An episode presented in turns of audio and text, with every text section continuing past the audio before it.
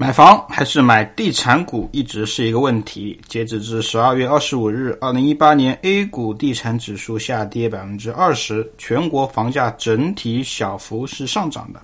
但就一年来看，买房似乎赢了。但是拉长十年周期来看，如果二零零八年你买了万科的股票，那至今理论上应该是涨了二十倍。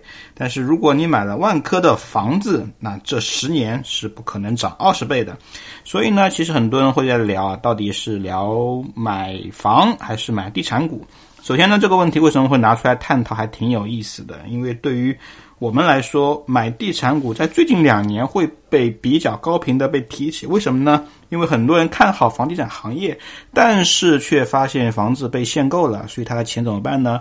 只能通过买地产股这种方式来参与到地产这个行业里面。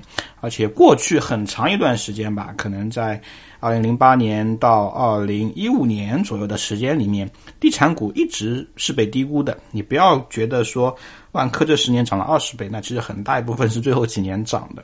那为什么会这么说呢？其实对于房地产企业过往在 A 股市场，它被资本所认可的价值是很低的，因为本质上资本看待房地产行业，它是一个非常简单、没有难度。而且是一个重资产的行业，那这样的模式毫无疑问在资本市场是不太受认可的。资本市场是更加热爱互联网、轻模式，然后大数据这样类型。所以换句话来说，地产股在很长一段时间它的价值是被低估的。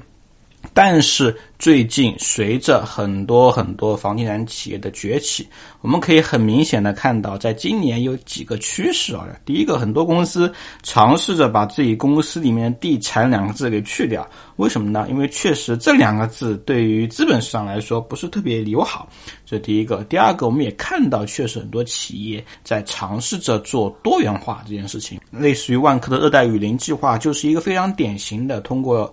地产模块衍生出很多很多周边产业的这样一种模式，而且确实在最近这两年的时间里面，地产股也开始被重视。为什么呢？我们突然间发现，地产是一个很好的入口，对不对？互联网为什么可以估值那么高？因为互联网一直觉得它是占据用户心智、占据用户时间的一个入口，但是猛然发现，地产社区。小区它就是一个天然的入口，而且对于这个小区的用户的购买力，通过房子是可以很好的辨别出来的。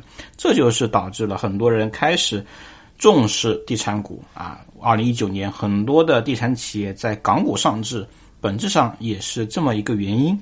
所以呢，地产股本质上是被挖掘出来了，但是也。并不是简单的，我们就来说，哎，地产股会比房子要更好赚啊。啊，毕竟股市市场更加波动，而且也不可测。但是对于房子来说，房子本身它的价值一直是比较稳定的。那不管是每年地产调控的力度好还是不好，哪怕今年打压的最彻底的时候，我们依然没有见过大量的类似于崩盘这种情况出现。这就是房子本身的一个特性，因为对房子它并不是。需要像地产股一样依赖概念而生存的这样一个产物，它本质上就是城市的一张股票。只要一个城市价值，比要中国经济。不出现特别大的问题，那么房子本身也不会出现特别大的问题。所以呢，这两个问题看似是一个选择题啊。今天只是借这样一个选择题，跟各位聊一聊这两种产品的属性，不能作为各位投资的唯一的标准。但是，我也希望各位明年可以发大财，不管是买房还是买地产股。